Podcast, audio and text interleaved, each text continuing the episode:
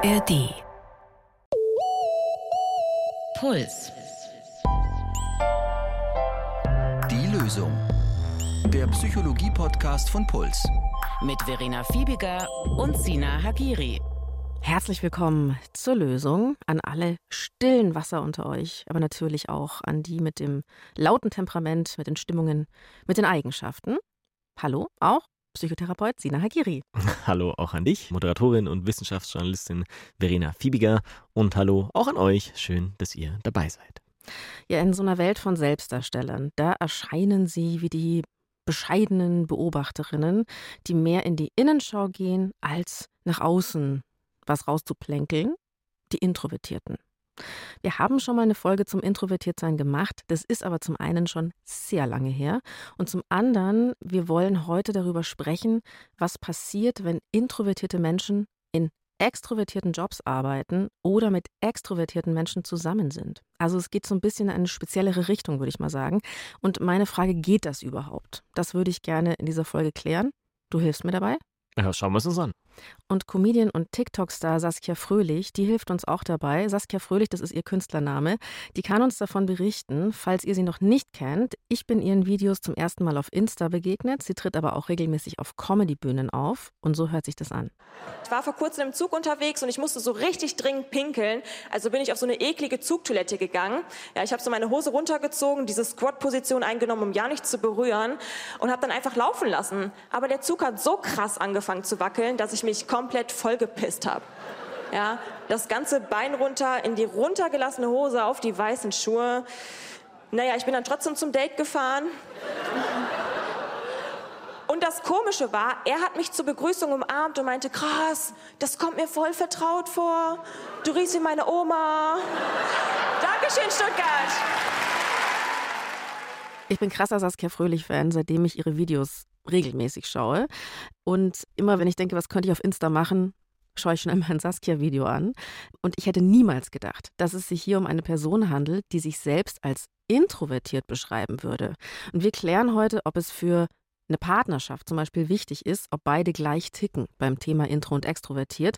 Und Spoiler, Saskia hat da schon eine eindeutige Erfahrung gemacht. Sie wird uns auch erzählen, wie sie trotz eines Berufs, der extrovertiert sein erfordert, wunderbar auch das eigene Introvertiertsein leben kann. Und wir klären, warum das Konzept von Extra- und Introversion, wie das richtig heißt, wirklich kein Mythos ist. Wie bist du denn ursprünglich auf Saskia gekommen? Also was magst du an ihr, dass du auch bei ihr geblieben bist? Ich gebe zu, ich mag diese konstant schlechte Laune. Also ah, das ja. ist so ein Konzept bei ihr und ich fühle auch so diese latente Aggression den kleinen und nervigen Dingen gegenüber, die Selbstironie, also darum geht es in ihren Videos. Sie kocht mhm. ironisch, sie bastelt ironisch, sie schlüpft ironisch in irgendwelche unterschiedlichen Berufe und ich mag den Sarkasmus auch. Deswegen dachte ich mir, Saskia ist doch eine perfekte Lösungsprotagonistin. Ich lade sie einfach mal ein und frage sie, über was sie sprechen will. Und dann kam eben raus, über das Introvertiertsein. Das ist eigentlich ihr Thema und es hat sehr viele Jahre gedauert, bis sie es selbst kapiert hat. Ist es denn wirklich so, also das ist jetzt meine Definition, sage ich mal, dass sich Intros so nenne ich sie mal, die Introvertierten in Gruppen schneller ausgelaugt fühlen und die Extrovertierten, die Extravertierten, denen gibt es mehr Kraft. Also aus der Tendenz, ja. Das ist aus Sicht der Psychologie, ist das definitiv ein Aspekt, der im Introvertierte von Extravertierten unterscheidet. Und das heißt überhaupt nicht, dass introvertierte Personen deswegen nicht gerne Menschen sehen würden. Ja, also vor allem mit guten Freunden und Freundinnen oder in kleinen Gruppen können sie sich genauso wohlfühlen. Es ist aber so, dass sie, also wenn wir über dieses psychologische Konzept Introversion sprechen, in großen Gruppen Introvertierte normalerweise eher Energie kostet, ja, als dass es ihnen Energie gibt. Und das ist dann bei Extravertierten im Durchschnitt umgekehrt. Ja, also wenn die einen anstrengenden Arbeitstag hinter sich haben zum Beispiel und dann sind sie ähm, danach noch zwei Stunden in der Bar mit ganz vielen Menschen, das kann sein, dass sie sich danach erst wieder richtig fit fühlen, ja, also besser als vorher, dass sie da Energie bekommen haben. Und eine introvertierte Person, das könnte sein, dass sie dann erst recht erschöpft ist danach oder nach so einem langen Arbeitstag halt gar nicht mehr Lust hat, in so eine Bar zu gehen mit ganz vielen Leuten, sondern eher vielleicht den Abend noch ruhig zu Hause macht oder mit Partner oder Partnerin oder halt einer oder zwei Freunden und Freundinnen. Sagt man extra oder extrovertiert? Wie ist es nochmal? Ähm, also ursprünglich heißt es eigentlich extravertiert, aber selbst im Duden steht es auch mit extro. Also von mir aus kannst du sagen, wie du magst. Das ist vollkommen klar, was gemeint ist. Also, also ich, ich versuche immer extravertiert zu sagen, aber es kann mir auch passieren, dass ich extrovertiert sage. Also wir können es auch hier sagen, wie der Volksmund spricht quasi. Genau, genau. Es ist beides okay.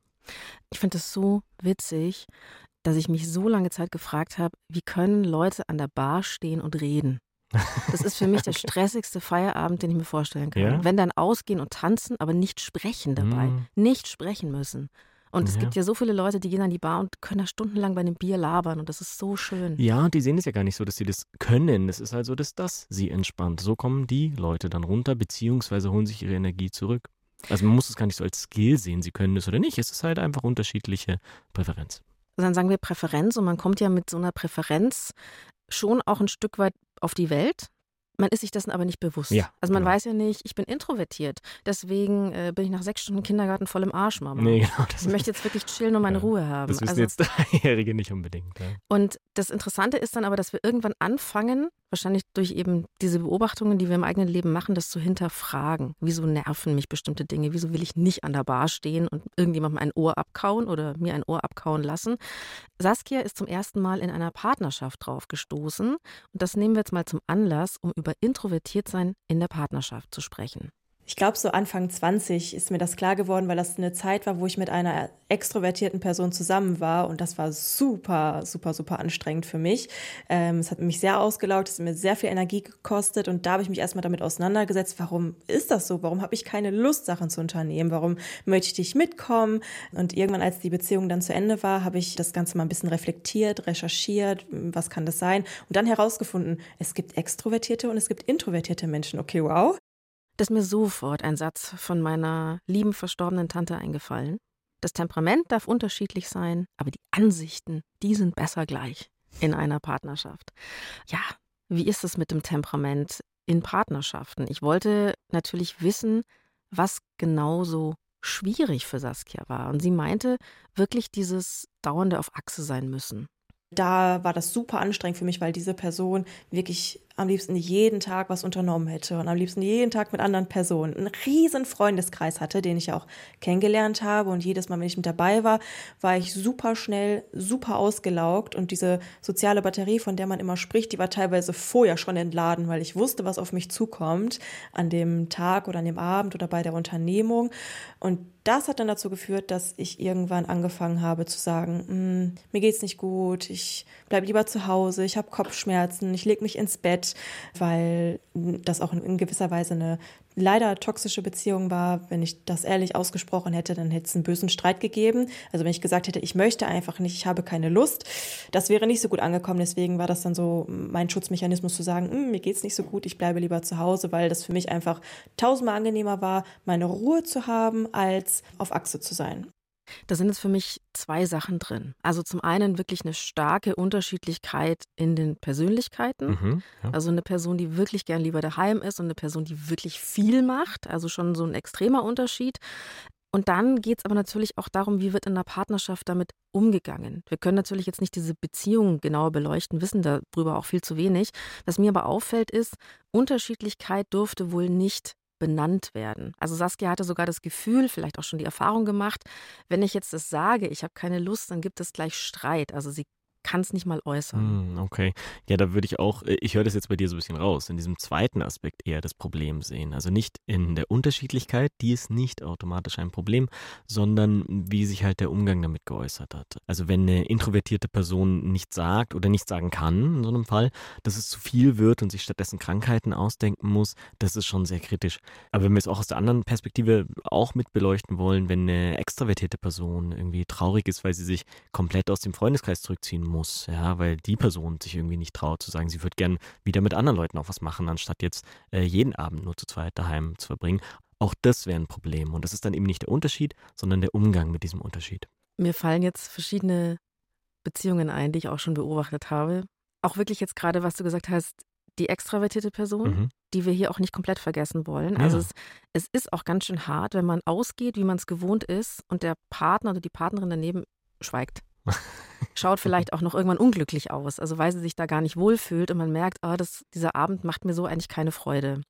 Und ich glaube, wahrscheinlich geht es wirklich um dieses einfach zu erkennen, wie sind wir eigentlich drauf, mhm. inwieweit kann man auch mal als introvertierte Person sagen, okay, und heute komme ich mit und dann nehme ich mir auch vor, mich da in Anführungsstrichen anzustrengen. Also so heute gehe ich mit, weil das wichtig ist vielleicht für meinen Partner und bin richtig am Start. Mhm. Und wann ist es aber auch okay zu sagen, okay, wir gehen einfach getrennt weg. Mhm. Oder wir müssen nicht alles gemeinsam machen. Also Unterschiedlichkeit heißt nicht, dass es ein Konflikt ist. Es ist erstmal eine Unterschiedlichkeit. Und mir fällt noch eine andere Paarkonstellation ein. Das ist ein Paar, die sind beide introvertiert. Okay. Die verstehen sich prächtig. Und wenn die am Tisch sitzen, dann schweigen sie und lächeln sich an und sind okay. total selig. Wenn du ja. aber mit denen zusammen an diesem Tisch sitzt, mutierst du zum Alleinunterhalter. Okay. Oder hast irgendwann das Gefühl, ich unterhalte mich eigentlich nur mit mir selbst. Und da kommt vielleicht mal so ein Nicken, mhm. aber es, es geht nicht weiter. Und da kann es schon auch mal sein, dass man als vielleicht nicht mal extrovertierte, aber vielleicht ein bisschen extrovertiertere Person okay, ja. sich irgendwann denkt, ich bin so krass geschwätzig. Ich, was ist mit mir eigentlich los, dass ich so ein mhm. Mitteilungsbedürfnis habe? Also zum einen glaube ich, dass ein introvertierte Personen manchmal darauf stoßen, dass man sehr viel spricht. Mhm. Zum anderen drücken sie einen aber auch ein bisschen rein, finde ich. Es ist vielleicht so beides. Okay, du willst sagen, es ist eine Interaktion, also es ist eine Dynamik. Es ist eine Dynamik da auf mhm. jeden Fall. Und vielleicht ist es aber auch ganz gut für die Extrovertierten, das mal wahrzunehmen. Ach, das ist vielleicht eine introvertierte Person, die hat aber auch ein reiches Innenleben. Die Person macht sich auch Gedanken und die hat auch vielleicht total schlaue Sachen zu sagen, aber sie äußert sie gerade nicht. Vielleicht frage ich mal mehr. So siehst du, wie ich die Brücke schlagen will gerade. Was sagt was zu einer Frage? Nein, einfach so zwischen den, zwischen den Menschen ja, da draußen. ja, ähm, so, machst du gut. Äh, was sagt denn echt die Wissenschaft dazu? Also Persönlichkeiten in der Partnerschaft. Wie macht man es denn jetzt richtig? Hm, okay. Also das Rezept, wie man es auf jeden Fall richtig macht, das gibt es natürlich nicht. Aber, aber ich musste an eine Studie denken tatsächlich. Die suche ich nochmal raus und äh, tue sie euch in die Shownotes. An die erinnere ich mich. Und zwar, da ging es darum, da sollten Leute erstmal ihren idealen Partner oder die ideale Partnerin anhand der Persönlichkeit beschreiben. Und dann wurde abgeglichen, okay, wie ähnlich ist das zur eigenen Persönlichkeit? Und da war die Ähnlichkeit sehr hoch. Also die Leute haben, wenn sie sich so aus Knete ihren Partner basteln sollten, jemanden gebastelt, der oder die von der Persönlichkeit her sehr ähnlich wie sie selber ist. Ja? Dann im zweiten Schritt wurde gefragt, dass sie ihre tatsächlichen Partner und Partnerinnen beschreiben sollen anhand der Persönlichkeit. Und da war die Ähnlichkeit dann einfach weg. Also die Leute im Durchschnitt denken die Menschen und wünschen sich jemand sehr, sehr ähnliches, auch vom Charakter her, als Partner oder Partnerin, aber in der Realität ist es ganz einfach sehr selten der Fall. Das heißt jetzt nicht, dass es eine richtig oder falsch ist, aber es ist, wenn ihr jetzt zuhört und euch denkt, ah Mist, aber ich bin ja gar nicht so ähnlich mit meinem Partner oder Partnerin, die eine ist ja, sie ist extrovertierter oder er ist äh, introvertierter als ich, dann ähm, ist das einfach so, wie es in der Realität bei sehr vielen Menschen ist. Das ist vollkommen normal.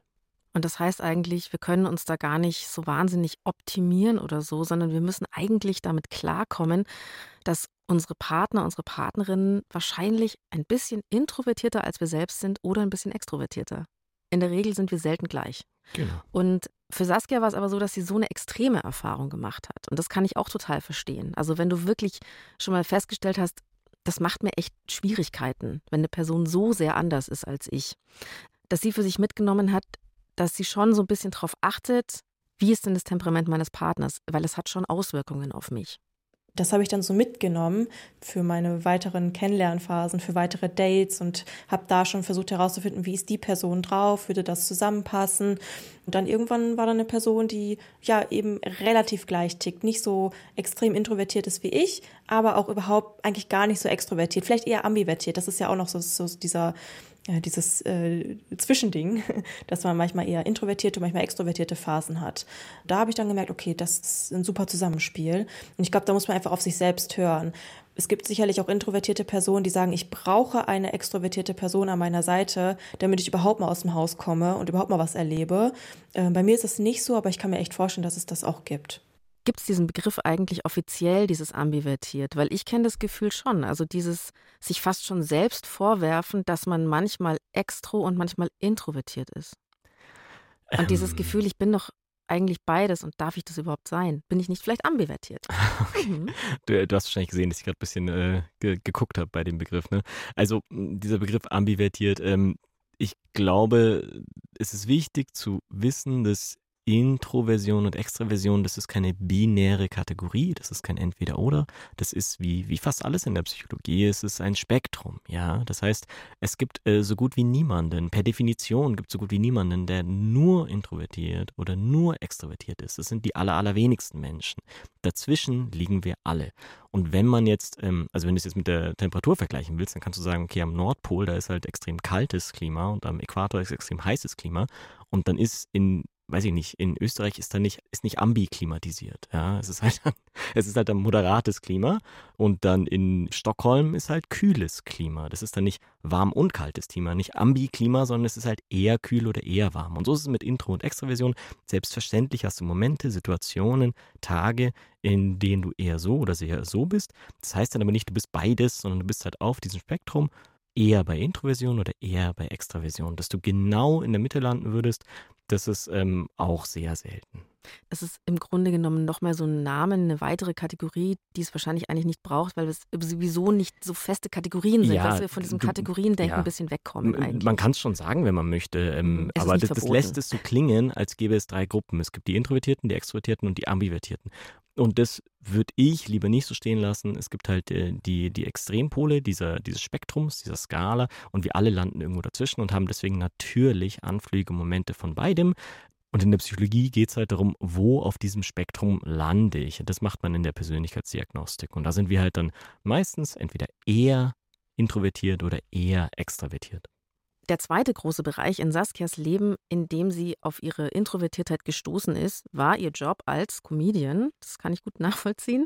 Das klingt nämlich erstmal wie ein großer Widerspruch. Und vielleicht geht es euch ähnlich, dass ihr vielleicht auch in einem ganz anderen Umfeld einen ähnlichen Widerspruch lebt. Also ihr seid eigentlich eher introvertiert, stille Wasser, aber ihr habt regelmäßig Kundenkontakt und müsst da eigentlich dauernd mit den verschiedensten Leuten irgendwie auskommen, sprechen. Ihr müsst Präsentationen halten oder Vorträge, ihr müsst im Team arbeiten oder vielleicht vor Klassen sprechen. Als ich mit Saskia länger gesprochen habe, ist aber rausgekommen, dass sie eigentlich so diese Bühnenperson, die sie jetzt ist, Saskia Fröhlich, eigentlich ein bisschen schon ihr ganzes Leben gelebt hat. In meiner Schulzeit habe ich gar nicht so gemerkt, dass ich introvertiert bin, weil ich eigentlich immer versucht habe, etwas zu sagen und irgendwie Konter gegeben habe, sarkastisch war, schon in meiner Jugend. Und deswegen habe ich bei meinen MitschülerInnen nie so gewirkt, als wäre ich äh, introvertiert und das ruhige Mäuschen. Ich glaube aber, dass es damals vor allem eher so ein Schutzmechanismus war, weil ich nicht wollte, dass ich so wirke wie das ruhige, schüchterne Mäuschen oder ähm, wie jemand, die keine Lust auf äh, Menschenkontakt hat. Einfach weil solche Menschen einfach schnell ausgeschlossen werden und äh, gerade Kinder, Jugendliche sehr gemein sein können. Und das war dann einfach so meine Verhaltensweise. Und jetzt, wenn ich das so reflektiere und äh, in meinem Erwachsenenalter darüber nachdenke, habe ich das Gefühl, dass es wie so ein Schutzmechanismus war. Ich stelle es mir einerseits echt anstrengend vor, so zu tun, als wäre man jemand anders, also so eine zweite Persona aus Schutzgründen zu kultivieren.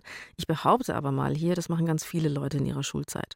Ich war der schlecht gelaunte Goth, also ich war halt einfach schwarz angezogen und habe ernst geschaut, weil ich mir dachte, sonst werde ich mit Orangenschalen beworfen. Ein Foto aus dieser Zeit werde ich euch auf Insta posten. F to the EB ist der Kanal. Ja, dieses äh, etwas, etwas vorspielen zu müssen, was man nicht ist oder nicht äh, fühlt. Es stimmt, das, es kostet Ressourcen. Also so etwas zu verstecken, etwas zu überdecken. Da musste ich jetzt äh, aus der Psychotherapie an Emotionen denken. Ja, also das ist bei Menschen, die depressiv sind und das nicht äh, zeigen möchten, können in der Arbeit, ist das so ein ganz eigenes Problem, dass da quasi eine Emotion ist, die sie dann überdecken müssen den kompletten Tag mit einer anderen Emotion. Und das kommt auf die eigentliche Belastung, die es sowieso gibt, noch mit dazu. Also die letzte Restenergie, die sie haben, müssen sie dann auch noch dafür aufwenden, die echte Emotion zu verstecken. Und wenn sie dann nach Hause kommen, ist natürlich überhaupt keine Energie mehr übrig. Also sorry für den kleinen Exkurs, aber ja. Es wird auch ein bisschen so Teil von einem. Und das ist Saskia, sagt sie auch, das ist auch so. Also sie war dann auch also dieser Teil ist ihr geblieben, dieses sarkastisch sein und auch mit Freunden so zu sein. Mhm. Wie ist es denn mit Saskia heute? Also wie geht sie denn auf der Bühne mit diesem Introvertiertsein um? Da hat sie mir erzählt, dass es für ihre Videos auf Social Media wirklich völlig egal ist. Also da ist sie alleine und kann mit der Kamera machen quasi, was sie will und da ist es überhaupt kein Problem. Und Wenn sie auf Bühnenshows aber fährt oder Sketche dreht, da ist es was anderes, weil sie da mit vielen Leuten zu tun hat. Und da fühlt sich das dann schon öfter nach Spagat an. Also dieses ganze Drumherum vor allem. Und wie alle Teilnehmenden muss man sich das so vorstellen, reist Saskia ja häufig an einen unbekannten Veranstaltungsort. Ein Open Mic ist es dann, eine Bühnenshow. Und da heißt es dann erstmal, sie muss sich orientieren und mit vielen fremden Leuten sprechen. Es ist immer ein großes Hallo, ein Meet and Greet, ein Hallo, wir sind alle Selbstdarsteller und Selbstdarstellerinnen. Mhm. Vielleicht kennt ihr das selbst von, ich weiß auch nicht, wie kann man es vergleichen, Fachmessen, mhm. Berufsevents, also Berufsevents ja. wo du weißt, wir fahren da jetzt alle hin und dann ist zehn Stunden Nahkontakt mit den Leuten. Da bin ich dann erst recht noch so ein bisschen aufgeregt, weil ich den Ort nicht kenne, die Personen nicht kenne, die dort arbeiten und vielleicht auch die Comedians nicht kenne, die an dem Abend auftreten. Und das ist dann nochmal so eine größere Herausforderung, überhaupt erstmal, ja, diesen Schritt zu gehen, da auch wirklich hinzufahren. Also das mache ich natürlich immer, weil es ist mein Job, um Gottes Willen. Aber das laugt dann schon so ein bisschen aus, bevor der Auftritt überhaupt angefangen hat. Und eigentlich brauche ich die Energie ja für den Auftritt. Und wenn ich dann auch in den Backstage-Bereich komme, wo viele Comedians sitzen, die Bock haben, sich zu unterhalten und die kennenlernen wollen, connecten wollen, dann raubt das noch mehr Energie. Für mich ist es auch relativ schwierig, die Leute darauf aufmerksam zu machen, dass ich das eigentlich gar nicht so will. Und äh, wenn dann schon vor dem Auftritt die Energie so ein bisschen weg ist, ist es manchmal ein bisschen schwierig, das noch so aufrecht zu halten für den eigentlichen Auftritt, für den ich ja dann an dem Abend gekommen bin. Jetzt habe ich ein paar Fragen. Hm. Ist es einfach so, dass sich introvertierte Menschen mehr zwingen müssen? Also Saskia sagt ja auch, dass sie eigentlich schon merkt, sie ist aufgeregter vor diesen Auftritten. Es stresst sie. Ich glaube, es ist auch normal in gewissem Grad, dass einen sowas aufregt. Aber sie macht es dann so Expositionstherapiemäßig, wo man sich den Ängsten stellen soll. Ja, da haben wir eine aus der Praxisfolge gemacht. Also wenn ihr da reinhören möchtet, das war vor ein paar Wochen. Wir verlinken es euch in den Show Notes. Also dieses sich da ins kalte Wasser schubsen. Mhm. Also müssen das Introvertierte mehr machen. Oder müssen sie sich einfach besser einrichten als die extrovertierteren Leute? Also, mhm. dass man sich dann vielleicht einen Ausgleich schaffen muss oder hm. Mhm, okay. Es ist halt die Frage, wenn wir Veranlagungen haben, die uns etwas leichter oder schwerer machen, was bedeutet das? Heißt das, wir müssen darüber hinweg trainieren oder uns den Veranlagungen irgendwie beugen? Und ich glaube, das ist natürlich individuell zu beantworten, aber man sollte nicht denken, dass nur weil man die beste, optimale Veranlagung nicht hat, dass man deswegen etwas nicht machen könnte. Ja, also wenn, wenn du irgendwie äh, zwei Meter groß bist, liegt es vielleicht näher, dass du Basketball spielst, aber das geht auch, wenn du etwas kleiner bist. Dann ist es vielleicht etwas anstrengender, dann musst du ein paar Freiwürfe mehr werfen und mhm, irgendwie. Ich habe es hart probiert. Krass gescheitert, aber. Aber okay, immerhin hast du es probiert, ja, anstatt zu denken, ah, okay, ich bin nicht groß genug, also nehme ich niemals einen Basketball in die Hand. Ne? Mit einem kleineren Team und einem niedrigeren Korb hätte es auch gut gehen können.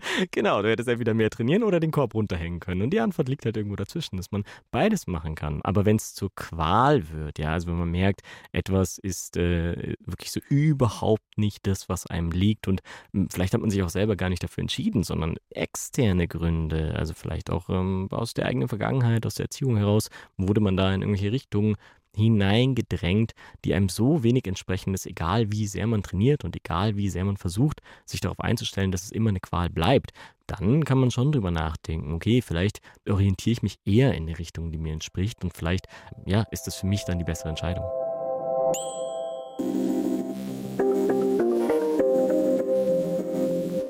Wenn du keine Lust mehr hast auf schlechte Nachrichten, dann ist unser Podcast vielleicht genau das Richtige für dich.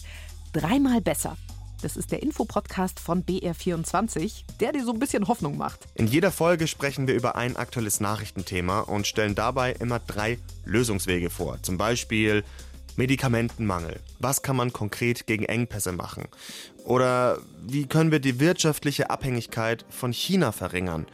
Oder wie können wir den Menschen im Iran helfen? Ich bin Kevin Ebert. Ich bin Birgit Frank.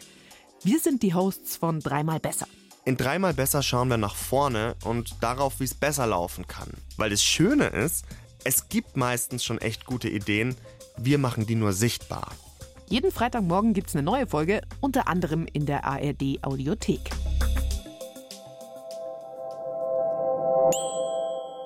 Saskia will bei solchen Auftritten eigentlich nicht so wirken, als ob sie keine Lust auf die anderen Leute hätte oder die Gespräche und sie will niemanden vor den Kopf stoßen.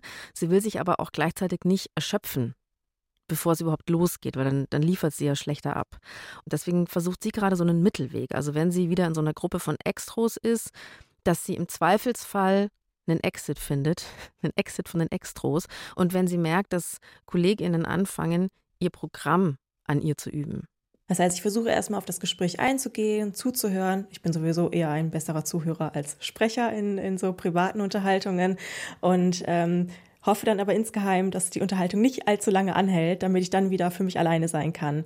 Es gibt aber auch Personen, mit denen ich dann super angenehme Unterhaltung führe. Also es sind dann Gesprächsthemen, auf die habe ich dann selbst gerade Bock. Das heißt nicht, dass ich grundsätzlich ähm, überhaupt kein Interesse habe, mich mit den Leuten zu unterhalten, auch wenn die das komplette Gegenteil von mir sind, also super extrovertiert. Es kommt echt immer ganz drauf an, was für eine Situation das gerade ist, welches Gesprächsthema gerade ansteht. Und ja, wenn das jetzt eine Situation ist, wo eine Person ganz offensichtlich das Material an mir testet, so Warm-up-mäßig, dann merke ich für mich selbst, okay, nein, das bringt mir gerade gar nicht das Gespräch. Ich äh, ziehe mich doch zurück und sage irgendwie, ja, ich gehe nochmal meinen Text durch, setze mich da hinten hin und habe dann auch wirklich meine Ruhe. Ja, ja, schau, also das zeigt, wie gut Saskia sich da selber kennt und wie gut sie damit arbeitet. Ja, also sie weiß, dass es situations- und personenabhängig ist, ob sie sich jetzt in einem Gespräch wohlfühlt oder nicht, ob sie die Energie später noch braucht und dass es eben nicht so ist, dass sie einfach gar keine Gespräche mag. Ja, also ein eins zu eins Gespräch äh, mit einer Person, die sie vielleicht auch sympathisch findet, das passt total. Aber diese Art von Gesprächen in großen Gruppen und wenn da jemand eine Show draus macht, das ist ja dann selbst schon eine Performance und sie braucht halt nicht eine Performance, bevor sie dann selber performen muss, weil es sie Energie kostet. Ähm, eine andere, eine extrovertierte Person könnte in genau dem Fall dann Energie daraus ziehen, also erst warm werden und deswegen gerne noch vor dem Auftritt in der Gruppe noch ein bisschen Spaß haben und sich gegenseitig so hochpushen.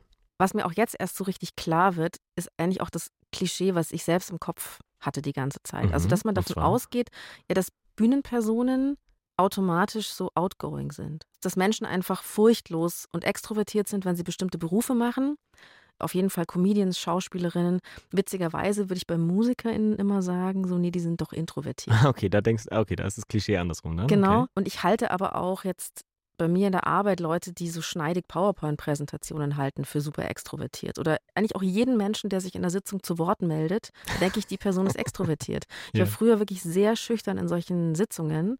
Das ist natürlich auch was anderes als introvertiert. Aber ich dachte immer, die Leute sind extrovertiert, nur weil sie sprechen. Ja, das ist so ein Eindruck, der entstehen kann. Ähm, und speziell zu dieser Sache mit den Bühnen und Schauspielern, Schauspielerinnen und der Extrovertiertheit. Es gibt aus der Wissenschaft tatsächlich keine Hinweise darauf, dass Schauspieler, Schauspielerinnen, Musikerinnen, dass die vermehrt extra oder introvertiert seien, ja, sondern eher, dass das genauso verteilt zu sein scheint wie in der Normalbevölkerung auch.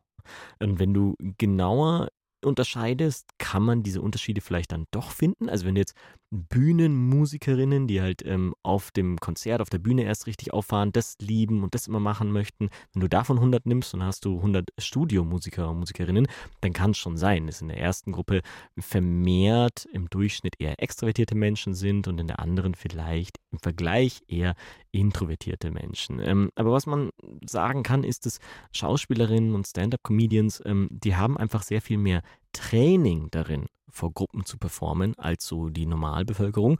Und deswegen wirkt es halt auf uns. Das wirkt auf Leute, die, die diese Leute jetzt nicht persönlich kennen, als ob sie alle extravertiert wären. Dabei sind genauso viele von ihnen auch introvertiert, aber merkt es ihnen halt von außen nicht so sehr an, weil sie diese Art von Performance halt schon geübt haben und das deswegen dann nicht mehr so herausscheint, dass sie es vielleicht gar nicht so gerne tun. Ich hätte gern kurz die Lösung für die introvertierten Nicht-Comedians unter uns. Ähm, Mai, vielleicht hilft euch die Vorstellung, dass Menschen wie Saskia genauso drauf sind, genauso drauf sind wie ihr, wie wir, dass sie bestimmte extravertierte Anteile für ihre Arbeit halt mehr üben müssen. Und dass es okay ist, verschiedene Anteile zu haben und auch zu kultivieren, ja, dass wir Introvertierte aber der Ausgleich mit der Ruhe und dem Alleinsein, also da, wo ihr dann auftanken könnt, umso wichtiger ist, also dass man darauf achtet, sich nicht zu überfordern und auch diesen Ausgleich sich einzubauen. Ich persönlich glaube ja schon, dass dieses Selbstwissen, also zu verstehen langsam, wie bin ich wann drauf, welche Situationen sind für mich anstrengend, welche sind für mich entlastend, dass es total wichtig ist. Aber weil wir ja ganz oft eben über sowas sprechen, bist du jetzt introvertiert, extrovertiert, könnte man nicht auch sagen, es ist so eine Modeerscheinung. Wir kategorisieren uns jetzt einfach ein, unsere Persönlichkeit und das ist alles wahnsinnig wichtig. Ah. Wie wichtig ist es, Sina? Ja, also äh, Modeerscheinung würde ich es nicht nennen. Das Oder wo kommt dieses Bedürfnis her? Ja auch. Wir haben so ein Das Bedürfnis. Ist, ja, das ist ein sehr, sehr altes Bedürfnis, das es schon sehr lange gibt. Ähm, also seitdem der Mensch schreiben kann, glaube ich, schreibt der Mensch auch darüber, wer er ist und äh, was die Persönlichkeit so ausmacht. Ähm, das ist auch ein Bedürfnis, das sehr langsam nur gestillt werden kann. Es gibt von Michel de Montaigne, so einem französischen Philosophen, der hat mal gesagt, dass sein ganzes Werk, die ganze Arbeit, die er macht, sein Leben lang, das ist alles nur eine Suche nach der Selbsterkenntnis. Also der hat ein Leben lang dafür gebraucht, sich selbst zu erkennen, in eigenen Worten. Ihr wisst, wer in der Rente immer noch hier sitzt und Lösungsfolgen macht. Ihr seid auch dabei, oder? Ja, hoffentlich. Ähm, also dieses Bedürfnis, dem dann auch Kategorien zu geben. Auch das, also die erste Persönlichkeitsdiagnostik, die ich so kenne, ist von Hippokrates, die Säftelehre. Das kennst du bestimmt auch noch. Ja? Nein, das kenne ich überhaupt nicht und das ist schon sehr lange her. Es ist sehr, ja, das ist über 2000 Jahre her. Ähm, da, da war quasi die Idee, ja, wenn man bestimmte Körpersäfte zu viel oder zu wenig hat, so die Gallenflüssigkeit oder Blut, Mm. da kommen auch diese Begriffe her mit dem, äh, mit äh, cholerisch und melancholisch. Das war die Typenlehre nach den Säften, ja. Mhm. Und später war es dann die Phrenologie, da hat man nach Kopfform versucht, Persönlichkeiten zu charakterisieren, was sich als wissenschaftlich kompletter Unsinn herausgestellt hat. Und das hat aber leider bis ins 20. Jahrhundert gedauert. Und es wurde dann auch für rassistische Zwecke missbraucht, diese absurden Ideen, von denen wir Gott sei Dank weg sind. Aber auch bis heute halten wir manchmal an so Persönlichkeitstests fest, die leider nicht das halten, was sie versprechen. Aber das klingt jetzt erstmal danach, als ob das alles irgendwie keinen Sinn macht. Also weder Säfte noch äh, Köpfe, Füße, Befragungen wirklich irgendwas Wahres über unsere Persönlichkeit sagen können. Gibt's, Ja. Was ist denn so das Handfesteste? Ja, doch, doch, da gibt es schon was. Da gibt es ein Modell, das eben nicht nur so eine Hypothese und eine Idee ist, sondern das das Ergebnis jahrzehntelanger wissenschaftlicher Arbeit ist. Ja, das sind die sogenannten Big Five. Und die Endlich, endlich Ja. die Big Five. Haben, ja, die haben eine tiefe, tiefe Geschichte, die ich sehr schön finde. Und die beginnt in den 1940ern schon. Und da war die Idee, dass es ja Adjektive für Menschen gibt, dass das Beschreibungen sind und deswegen eigentlich alle Eigenschaften, die eine Persönlichkeit ausmachen, irgendwo in diesem Vokabular zu finden sein sollten, ja. Wenn es eine Eigenschaft gibt, dann gab es da auch mal ein Wort dafür. Also haben zwei Wissenschaftler über Jahre hinweg alle Adjektive, die sie finden konnten, aus Wörterbüchern herausgearbeitet. Die Das Leute waren so dann- krass drauf. Ja, die Leute waren ambitioniert. Das sind dann über 10.000 gewesen. Und dann haben sie sich die nächsten Jahre damit beschäftigt, diese Liste zu reduzieren und haben erstmal alle Adjektive gestrichen, die etwas rein physisches beschreiben. Also schön, blass, dünn, dick etc. Ja? Weil nämlich, Das keine Persönlichkeitseigenschaften. das sind keine Eigenschaften. Und das ist hier nochmal so wichtig. Und ich sage es eigentlich in fast jeder zweiten Folge, Schönheit ist keine Eigenschaft. Genau, und das haben sie sich äh, Mitte der 1940er auch schon gedacht und ähm, haben dann die Liste auf so circa 5000 Wörter runtergestrichen. In den 50ern, die dann folgten, dann kamen weitere Psychologen hinterher, die haben die Arbeit übernommen, die hatten dann Computer, die haben diesen riesigen Haufen an Wörtern in kleinere Gruppen zusammengefasst. Ja, sie haben also sehr verwandte Eigenschaften in jeweils eine Gruppe genommen. Wenn da zum Beispiel ähm, gutmütig und freundlich und äh, zuvorkommend und höflich, das sollte dann alles in eine Gruppe, weil das eine ähnliche Persönlichkeitseigenschaft beschreibt.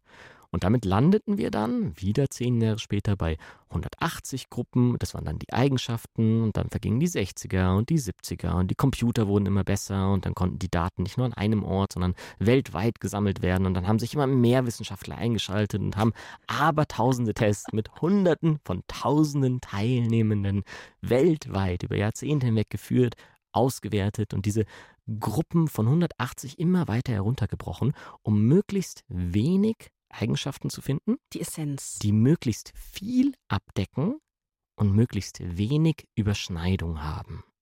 Und 1981 auf einem großen Psychologiekongress, also alle Psychologen und Psychologinnen, die sich mit Persönlichkeit beschäftigt haben, hingeflogen sind. Da wurde all diese Erkenntnis aus 40 Jahren Arbeit zusammengefasst, hineingeschüttet und die Psychologie war sich einig, wir haben sie gefunden. Die fünf Persönlichkeitseigenschaften, die den Mensch möglichst gut beschreiben. Die Big Five. Und es klingt so großartig, Sina. Und niemals wäre ich gerne ein Psychologe auf diesem Kongress gewesen, weil wir wissen, wie kompliziert die drauf sind und wie krass dieser Kongress gewesen sein muss, dass sie diese Mhm. Essenz, dass sie sich darauf einigen konnten. es ist eben. eigentlich ein unfassbare, Eben. ein unfassbares Vorgehen, dass sich auf einem weltweiten Kongress Psychologen und Ja. Psychologinnen auf fünf Dinge einigen konnten. Genau, und deswegen ist es so ein Goldschatz der Psychologie und das, das wissen viele gar nicht, deswegen erzähle ich, äh, sorry, ich hätte auch einfach, Hättest es einfach also, aufzählen ich hätte auch einfach fünf Eigenschaften nennen können, Jetzt aber zähl sie kurz da auf. steckt eben, da steckt halt so endlich. viel Arbeit dahinter und dass wir das wirklich wertschätzen können. Also ja, wir haben ja Extraversion und Introversion, das haben wir schon. Dann ist da noch die Offenheit für neue Erfahrungen, also eine Art Aufgeschlossenheit. Dann ist das nächste die Gewissenhaftigkeit. Ja, das kann in so eine Art Perfektionismus gehen. Das nächste ist die Verträglichkeit, also ja, wie kooperationsbereit wir sind, wie empathisch wir sind. Und das allerletzte, das ist der Neurotizismus. Das nennt man auch so eine emotionale Labilität oder Verletzlichkeit, Instabilität. Das Anstrengende halt. Das, ja, das ist tatsächlich. Ähm, Auch der Perfektionismus ist, ist anstrengend, genau. Man wäre natürlich gerne einfach nur die easy ways und mhm. dann auch mhm. noch so irgendwo auf dem Spektrum, Intro, Extro. Genau. Ja. Toll.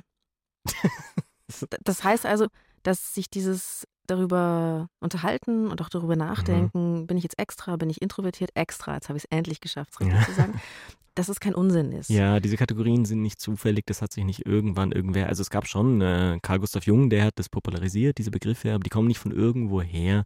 Das ist echt sehr viel Arbeit gewesen, an der sehr, sehr viele Menschen beteiligt gewesen sind und äh, das sehr sorgfältig gemacht haben. Deswegen schön, dass wir uns darüber jetzt nochmal Gedanken gemacht haben. Und ganz herzlichen Dank an Saskia, dass du deine Geschichte erzählt hast. Checkt unbedingt Saskia Fröhlichs herrlichen Videocontent. Das könnt ihr machen auf TikTok, auf Insta. Saskia Fröhlich eingeben reicht. Genau, von mir vielen Dank, Saskia. Danke euch auch fürs Zuhören. Wenn ihr noch Fragen zu dieser Folge habt, schickt uns einfach eine E-Mail an die.loesung.deinpuls.de. Und wenn ihr uns noch etwas ausführlicher kontaktieren möchtet, vielleicht um eure eigene Geschichte zu erzählen für eine mögliche Lösungsfolge, dann schickt uns eine Sprachnachricht im Messenger eurer Wahl an die 0173 45 22 100. Das ist unsere neue Nummer. Und wichtige Sachinformation, diesen Podcast findet ihr in der App der ARD Audiothek und überall, wo es Podcasts gibt. Und wenn ihr die nächste Folge auch noch hören möchtet, dann abonniert die Lösung. Die Redaktion hatten Alexander Loos und Marion Lichtenauer. Produktion Johanna Gutzig, Community Management Felisa Walter. Sounddesign Benedikt Wiesmeier und Enno Rangnick. Grafik Max Hofstetter, Lea Tanzer, Veronika Grenzebach und Christopher Roos von Rosen. Es gibt nicht die Lösung. Aber jeder Schritt zählt. Puls.